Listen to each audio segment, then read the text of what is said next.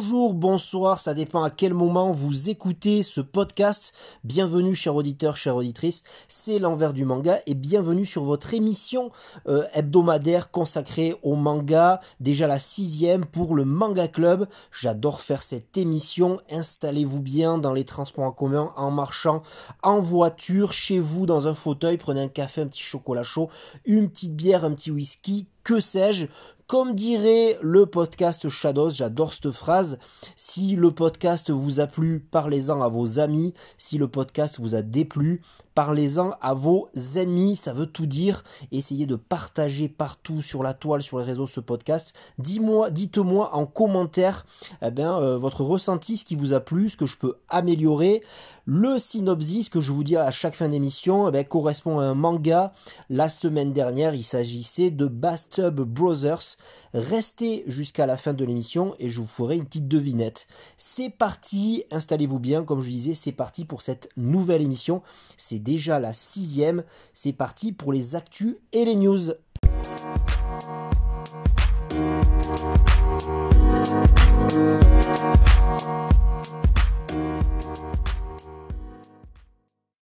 C'est parti pour les news. Elle est toute seule. Elle est, c'est l'unique news qui m'a euh, un peu titillé euh, le ciboulot cette semaine.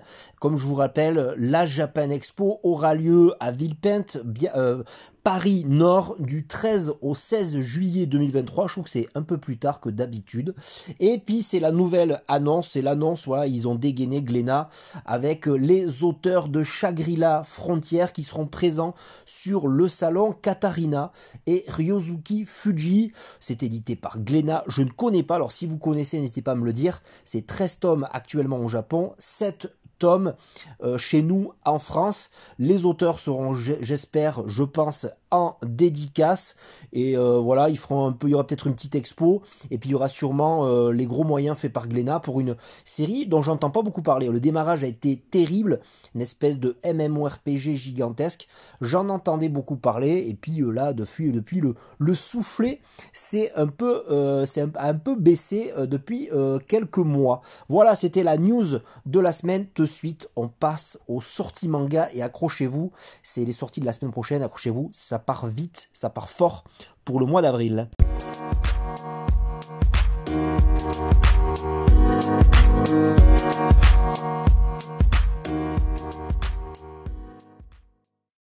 Et le mois d'avril commence, mais euh, d'une violence inouïe. Voilà, j'annonce, il y a des, euh, préparez vos chéquiers, faites péter les PEL parce que ça va, euh, euh, ça va être la folie quoi. Le début d'avril, on commence par le mercredi 5 avril. Alors des fois c'est le mardi, mercredi, jeudi, vendredi. Pourquoi pas de sortie le lundi? Ça, je n'en sais euh, rien du tout. Mais en tout cas, ce serait la question que je me poserais. Pourquoi il n'y a pas de sortie le lundi?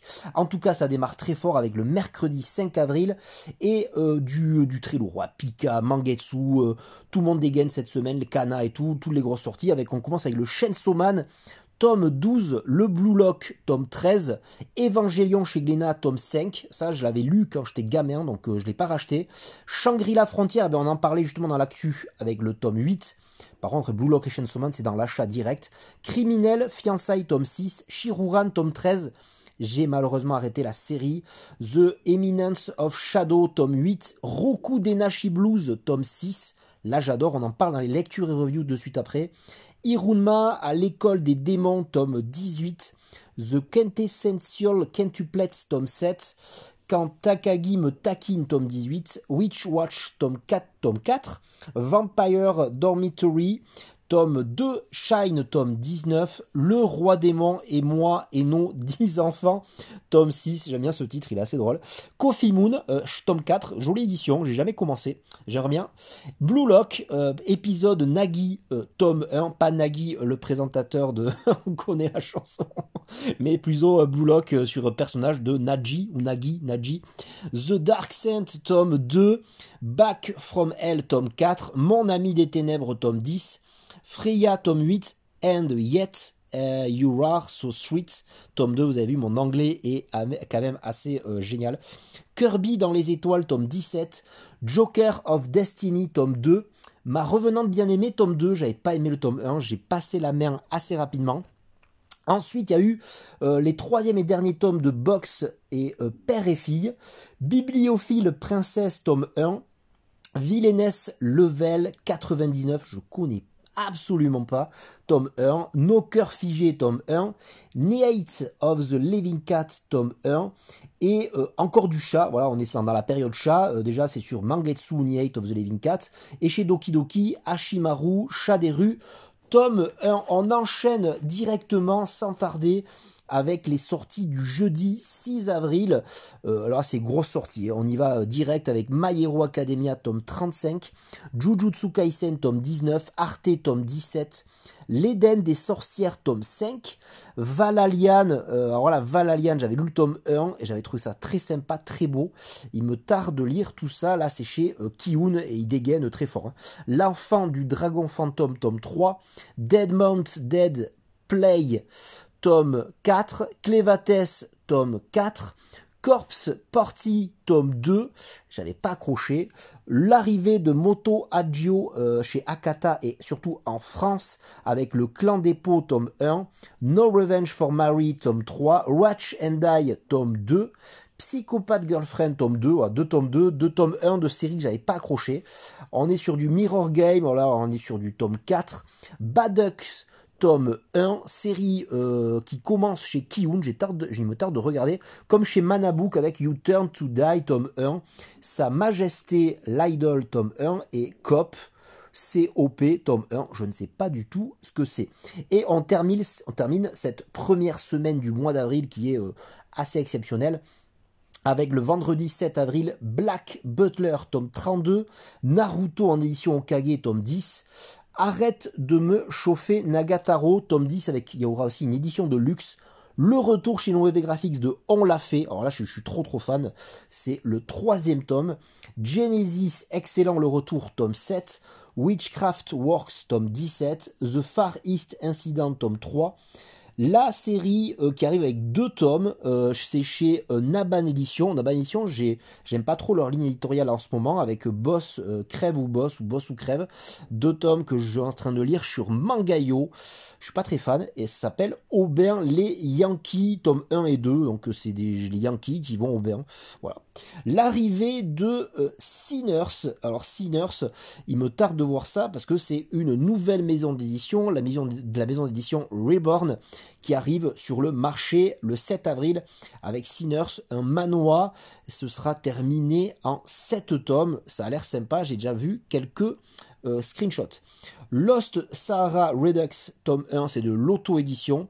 Au tomber du soleil, ça c'est chez l'atelier à Catambo. Et enfin, le Darwin, tome 1, une semaine de folie pour avril. Ça va être chaud, ça va être chaud, ça va être chaud, et puis ça va être chaud. Euh, je continue avec la euh, troisième partie de, ce, de cette émission, c'est-à-dire les acquisitions. À de suite.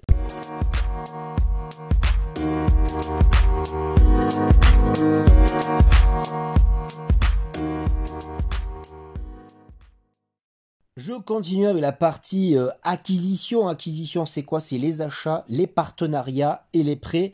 Et aujourd'hui, c'est une petite semaine mais euh, il en faut aussi parce que je peux pas avoir 45 euh, mangas par semaine. En tout cas, ça me fait ça me fait du bien parce que comme ça ça me permet de lire les mangas que j'ai déjà dans ma collection, j'en ai déjà pas mal, plus de 35 pour moi passer la barre des 20, c'est la crise. Donc là, c'est la méga crise.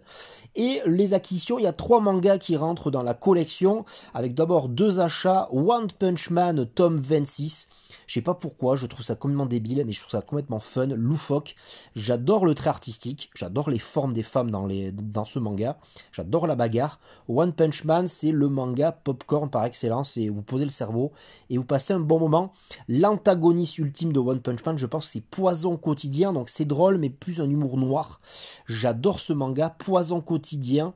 Euh, c'est chez Akata et c'est l'histoire de gamins harcelés à l'école qui prennent le dessus entre amourette, entre passion pour la moto. C'est un trait artistique que j'adore, c'est génial, c'est très drôle, mais plutôt de l'humour un peu euh, frisson, un peu noir. Hein. Euh, c'est l'ironie. C'est pas de l'humour frontal comme One Punch Man, pipi caca, poison quotidien, je pense que ce sera lu très très vite. Ensuite, parmi les prêts en médiathèque, je me suis rendu à ma médiathèque et j'ai emprunté la suite de Niji Hiro Togarashi, les tomes 4 à 11. J'avais adoré, je vous en parle de suite après dans les lectures et reviews, le tome 3, un tome 1 sympa, sans plus, tome 2 et 3 très très cool.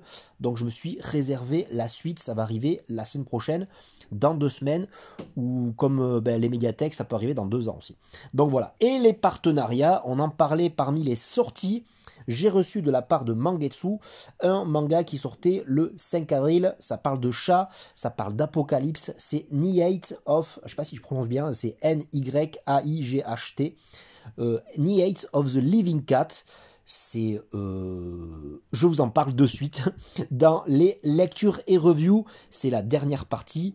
À de suite après la petite musique. Euh, n'hésitez pas à danser sur la musique. Allez, à de suite.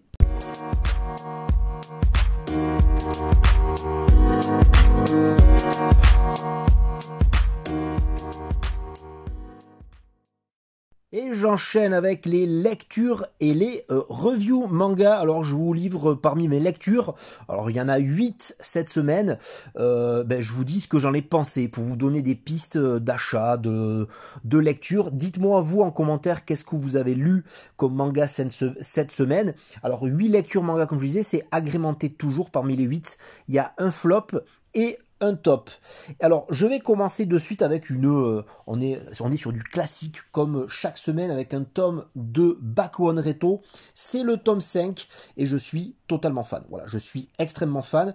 On est rentré dans une phase plus violente plus illégal pour notre jeune Kazé qui est rentré euh, ben, vraiment dans les euh, zéros. Le rapport avec sa famille, avec la fin de ce tome 5 qui donne vraiment envie de lire le tome 6, ce rapport avec les filles, les premiers émois sexuels et surtout les premiers rapports avec la police. J'ai adoré les premières, les, grosses parades en moto, encore une fois, son rapport avec le boss et surtout les policiers de l'époque qui ne devaient pas être tendres avec les furios, avec les bozozoku. J'ai adoré ce tome 5 de Tsutomu Takahashi, une petite merveille esthétique et d'édition. One Reto, j'ai hâte de connaître la suite, mais comme vous le savez, je le lis, euh, c'est pas ce que j'ai déjà dit, en, euh, euh, en collaboration, en même temps, en parallèle que les mémoires d'Adrien. Donc c'est un tome par semaine, mais c'est pas, pas plus mal de faire un tome par semaine. J'enchaîne avec, ben, j'ai enchaîné de suite. J'ai un chat, euh, je trouve ça complètement débile. C'est complètement assumé. On parle de Night of the Living Cat, le tome 1. C'est c'est sous-titré Catpocalypse Now. Alors c'est une référence à l'Apocalypse Now, le film. Ici c'est un CNN, ouais je peux dire plus un CNN, c'est catégorisé CNN. Euh, c'est autour des chats. Donc à la place de zombies, ce sont des chats qui euh, ont euh, envahi le monde. Alors chaque chat qui touche un humain, l'humain va se transformer à son tour en chat. Donc c'est vachement documenté sur les chats, et justement c'est des hordes de chats très mignonnes, parce que les gens fuient, parce qu'ils veulent pas être transformés en chat, mais en même temps, ils trouvent les chats mignons. Il y a ce côté un peu bizarre où il dit oh non, j'ai envie de lui faire des caresses, mais en, même temps je fuis, et puis euh, c'est assez bizarre. C'est pas le manga de l'année, c'est assez chelou, euh, c'est euh, voilà un héros qui a perdu la mémoire, qui tenait, euh, qui était euh, euh, employé dans un bar à chat. Le bar à chat, j'ai jamais été, mais ça va être assez bizarre. Et donc, ben, c'est ces gens qui fuient, qui ont appris à, survivre à l'apocalypse de chats. En fait, c'est des chats. Eh ben, c'est vachement documenté, donc ils voient la nuit, donc ça fait très peur.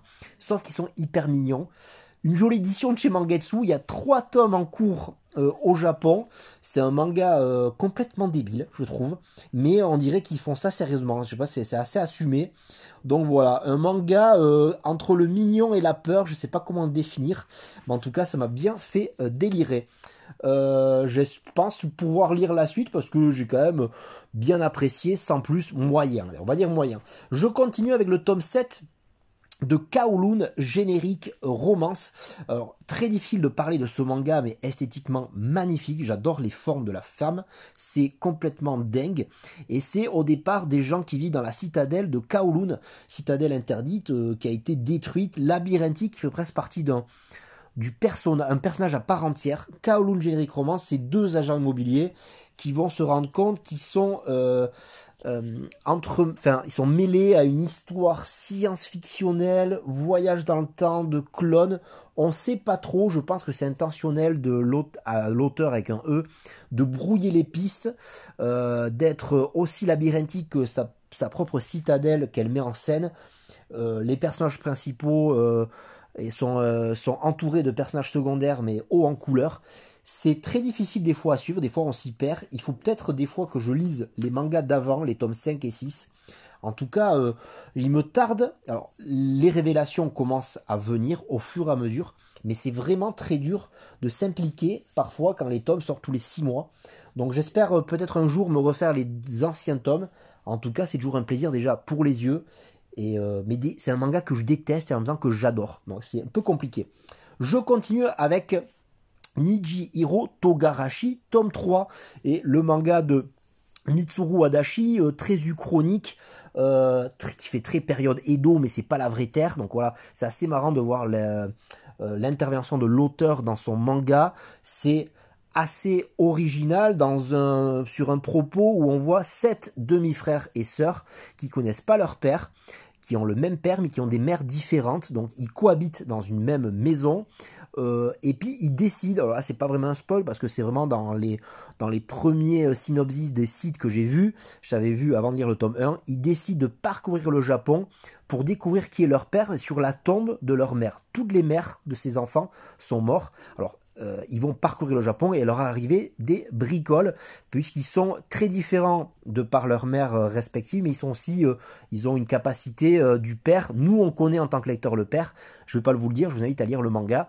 En tout cas, c'est entre pouvoir politique, attaque de clan, machination, et puis il leur arrive des bricoles parce qu'ils sont très complémentaires. Les attributs sont très complémentaires. Ils ont, ça va du petit gamin de 3 ans à l'adulte, le petit gamin de 3 ans qui est complètement ninja et tout, qui est hyper drôle, au grand frère de 22 ans qui est euh, raconteur d'histoire de, Rakugo.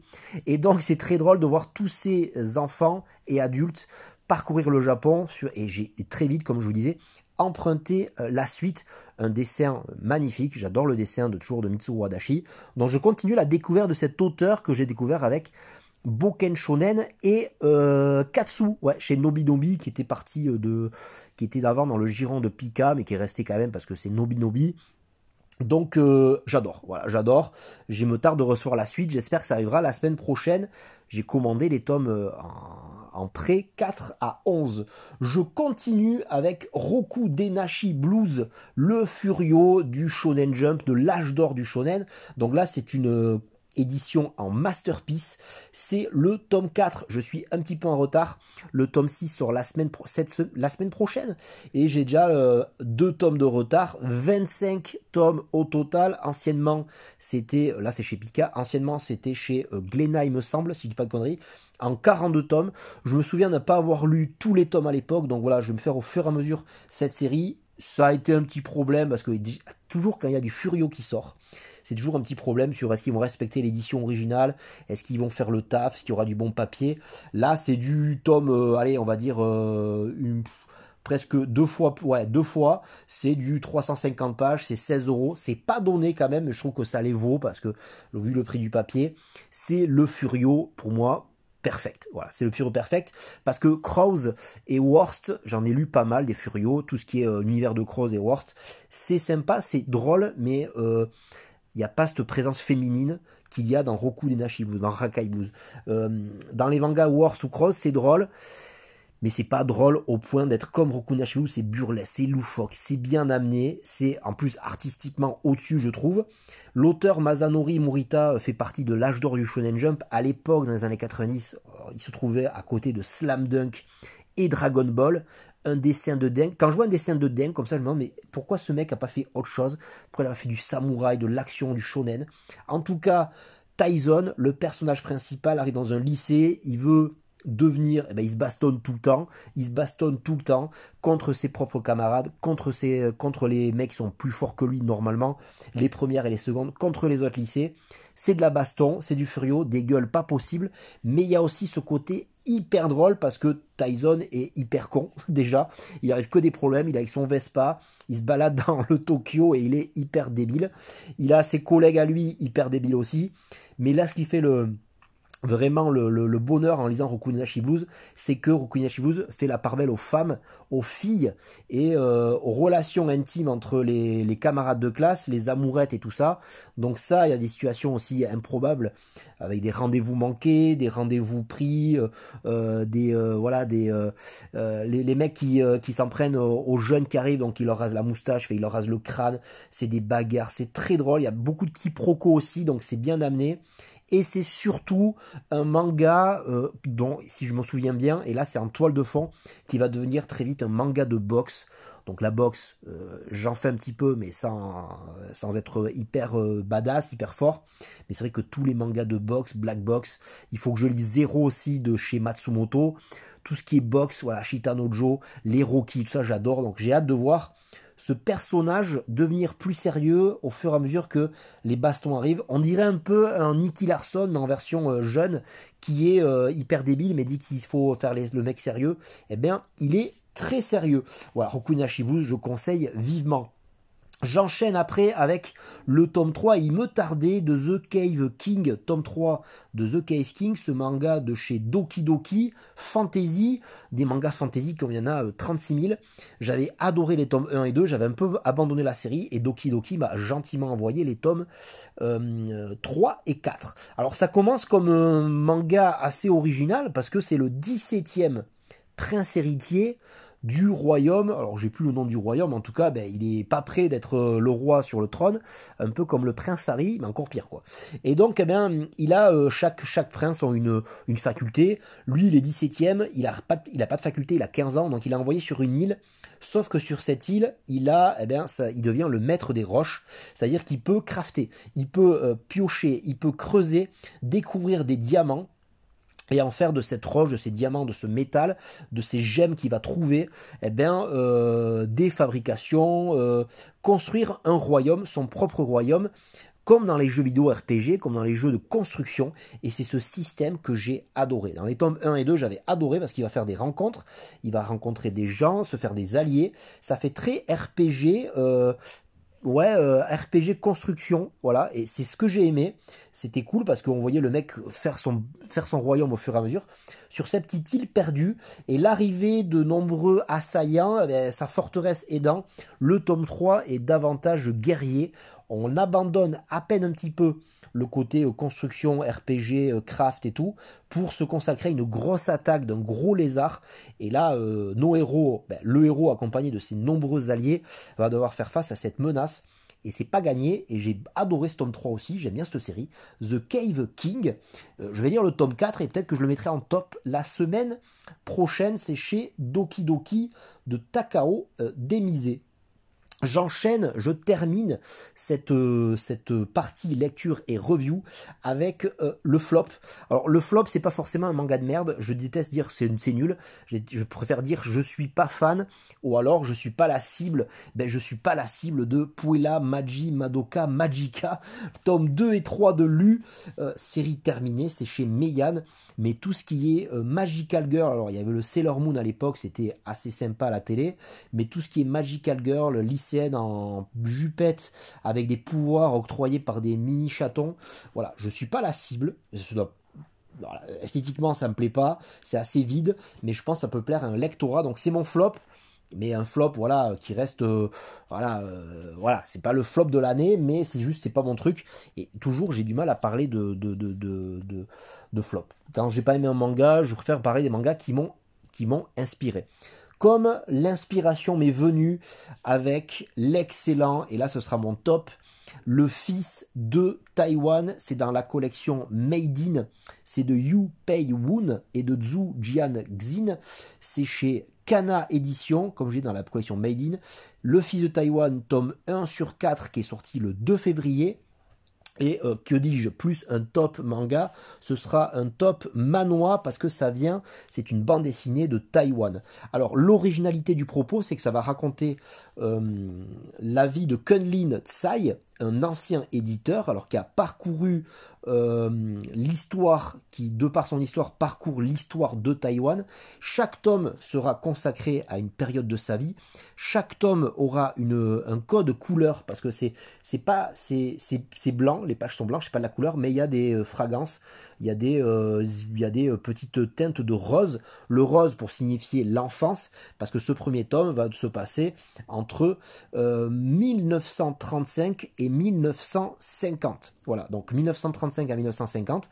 Chaque tome va avoir un code couleur, donc bleu-vert, c'est ce qui est dit dans la, dans la préface du livre, et chaque tome va, se, euh, va aussi avoir un, style graphique différent qui sera euh, ben, en adéquation avec le propos euh, du, de la période de vie de l'auteur. Donc on, commence ben, la vie de l'auteur avec ben, le presque le tout dernier d'une fratrie, c'est-à-dire que Kunlin Sai, c'est sa vie et ça commence en 1935, il a 5 ans. Il est né en 1930, durant l'occupation euh, japonaise, très bon élève et c'est avant tout un très bon élève qui est, euh, qui est, euh, qui est on va dire, très bon à l'école, qui est passionné par la lecture, qui est aussi passionné par, par les livres illustrés, c'est un manga sur. Alors j'ai du mal à rentrer dans, c'est un manga sur les us et coutumes. C'est assez original, c'est quelque chose que j'ai jamais vu. Euh, je connais pas cette période-là. C'est Taïwan occupé par le Japon, mais euh, avec des grandes fratries,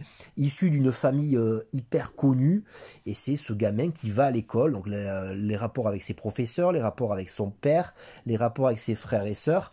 donc le rapport, eh ben, voilà, sur, sur une vie familiale, scolaire, traditionnelle assez euh, amené, assez classique, même si on ne connaît pas tous les us et coutumes de l'époque. Mais c'est surtout, et c'est surtout euh, l'aspect politique qui m'a, l'aspect historique qui m'a amené vers d'autres cieux dans ma lecture, puisque entre 1935 et 1950, il y a eu l'occupation japonaise, il y a eu la Seconde Guerre mondiale, donc tout ce qui est couvre-feu, euh, les restrictions, euh, ben, donner tout ce qu'on a produit à l'armée japonaise pour repousser les alliés, les alliés qui arrivent, après il y a l'occupation chinoise, donc passer euh, en l'espace de 15 ans de l'occupation japonaise à euh, l'occupation chinoise, République de, Chine, puis les, puis les communistes.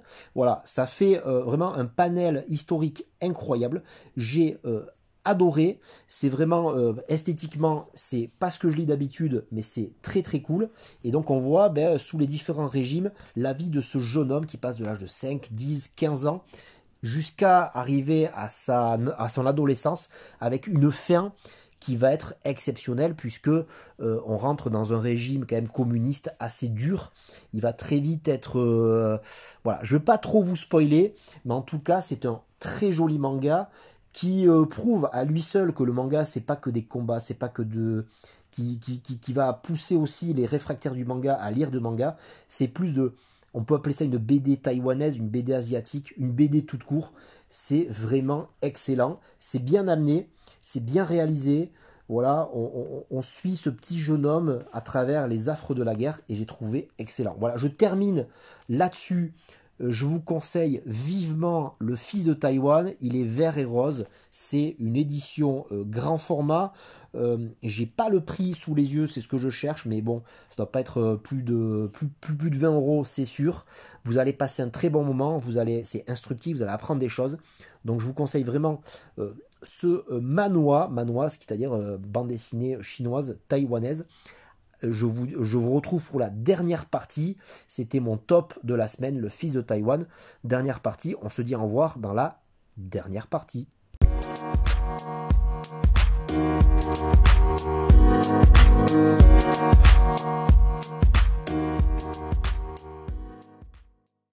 Voilà, c'est terminé pour cette émission Manga Club. J'espère que vous avez passé un agréable moment en ma compagnie, à mon écoute.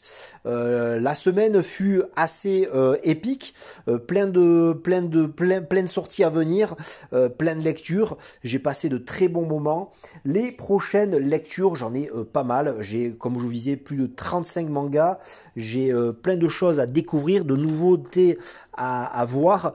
Euh, voilà, je ne vais pas vous dire tout, mais voilà, on, va rester sur à peu près un manga par jour de lu. J'espère que vous avez passé un bon moment. Dites-moi en commentaire votre ressenti, qu'est-ce que vous pensez de ce podcast? En tout cas, je termine l'émission. C'est la tradition avec euh, la lecture d'une phrase, d'un synopsis, et vous devez découvrir auquel, à, quoi correspond, euh, à quel manga correspond cette phrase. Je vais vous lire ça de suite. La vie de sa sœur a-t-elle plus de valeur que la sienne, que la chasse aux criminels? Commence C'est une série terminée en trois tomes. Je vous laisse réfléchir. Je vous souhaite une très bonne semaine. À la semaine prochaine. Et n'oubliez pas, lisez des mangas. Ciao